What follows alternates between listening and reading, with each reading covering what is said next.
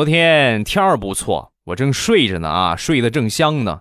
我媳妇儿突然大步走过来，拉开窗帘，打开窗户，一下把我枕的枕头抽走了，然后一下把我被子给掀走了，又把床单给掀走了，一气呵成啊啊！就整套动作，我都还我都还没有反应过来，他都已经我就已经光剩床了，同志们，躺在冰冷的床板上，我就问我媳妇儿，我说媳妇儿你想干嘛？